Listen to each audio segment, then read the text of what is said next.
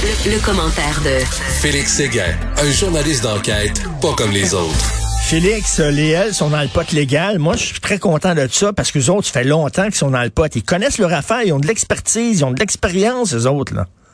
Et il y en a même un, à un moment donné, qui m'avait déjà dit, ben, coudon, ça devrait être nous autres qui contrôlons ça. Mais là, je me disais, mais vous le contrôlez pas déjà.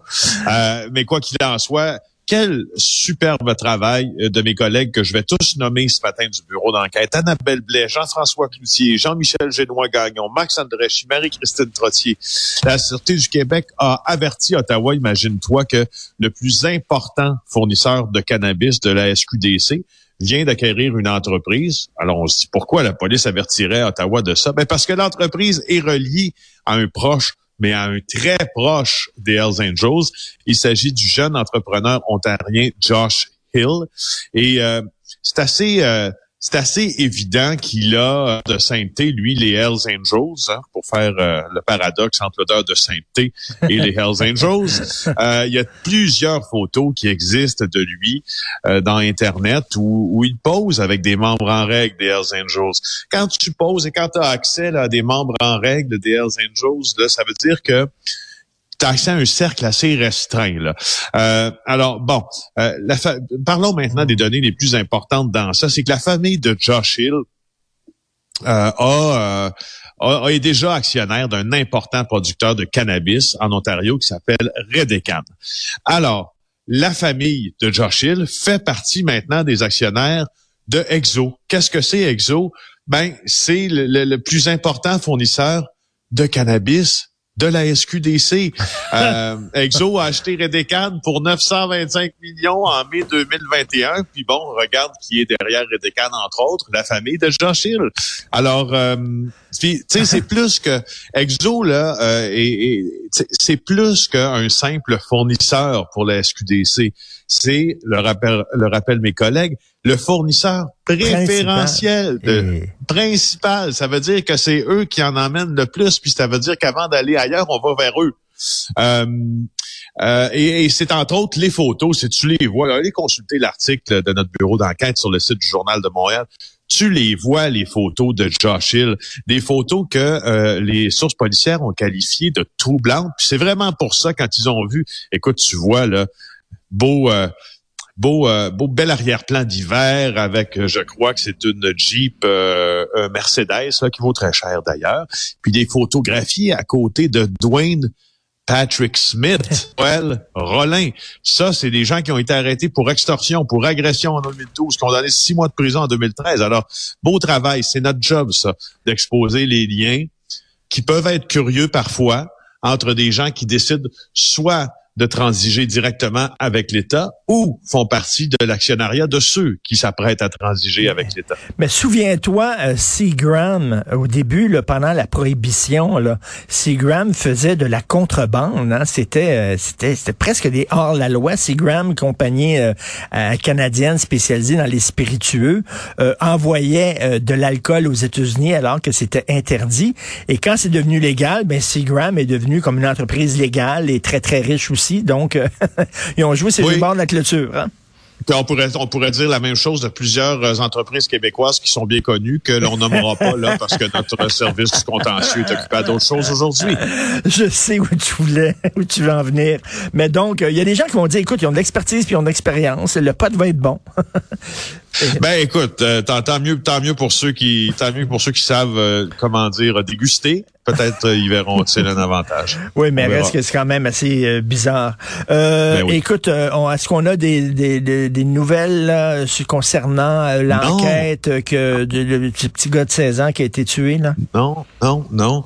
Il y a rien encore là qui a filtré. Puis je pense, selon les informations que que je possède parce que je les ai vérifiés, euh, hier soir là euh, en sortant de, de l'avion. Je revenais d'un tournage d'une semaine en, en Floride euh, et euh, je me suis je me suis fait dire qu'il y a vraiment il y a toujours un mystère autour de ça. Puis les policiers présentement, ben c'est plus qu'un mystère en fait. C'est un brouillard c'est un brouillard entouré de mystères parce que là, les policiers semblent manquer de pistes, Richard. Félix, est-ce que ça se peut que ce soit une balle perdue comme la jeune fille qui est morte là?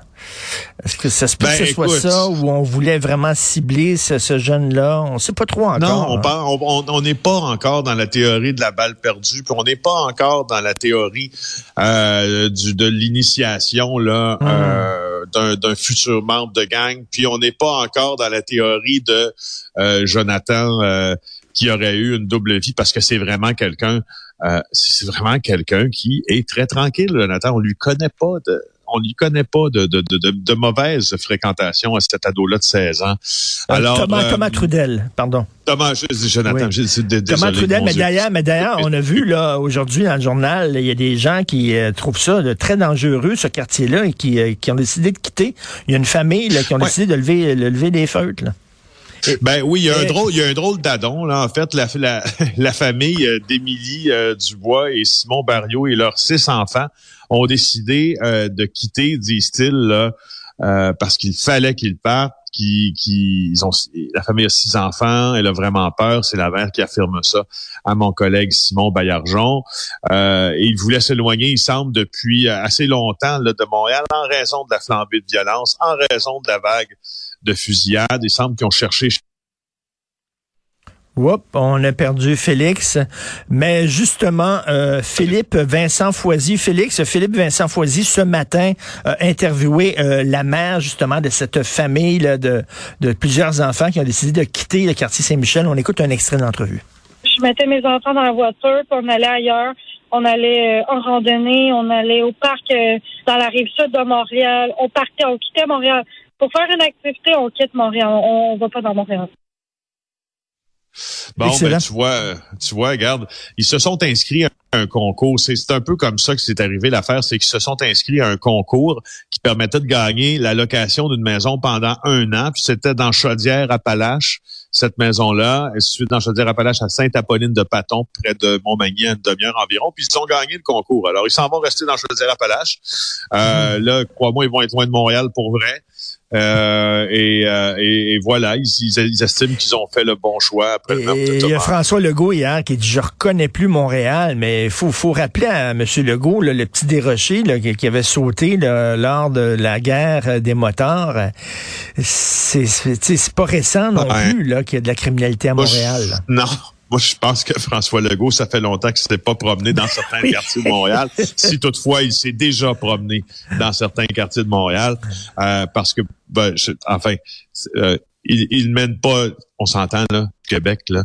Euh, ne mène pas la même vie là euh, que le citoyen lambda, puis il se tient pas dans Saint-Michel, puis il se tient pas dans RDP, puis il se tient pas dans Montréal-Nord, puis le reste. Non, Alors, il y a raison de dire, il y a raison de le dire, mais euh, en fait, moi, je ça, on, le voyait venir. Moi et toi, ça fait deux hmm. ans qu'on en parle de ça, Richard. On le voyait venir, ça. Alors, tu sais, de dire tout d'un coup qu'on reconnaît plus Montréal, c'était prévisible que Montréal est en train de changer. Puis, puis, puis si M. Euh, Legault appelait sa ministre de la Sécurité publique, Geneviève Guilbeault. Je pense que sa ministre l'a vu venir elle aussi. Là. Et c'est la mondialisation, hein, la culture du gun, ça a traversé les frontières, puis essayer de essayer de lutter contre un mouvement culturel, c'est comme essayer de te mettre dans le plein milieu du fleuve, d'écarter tes bras, puis d'essayer d'arrêter le courant. Là, c'est, pas possible. La culture du gun, la culture du gangster rap, puis euh, je, je, suis respecté parce que ma, ma, mon gun est plus gros que le tien, puis tout ça. Qu'est-ce que tu veux? Ouais. C'est trop tard. Moi, c'est la question que je me pose, Richard. Et, quand, et puis, franchement, j'ai pas la réponse. Mm.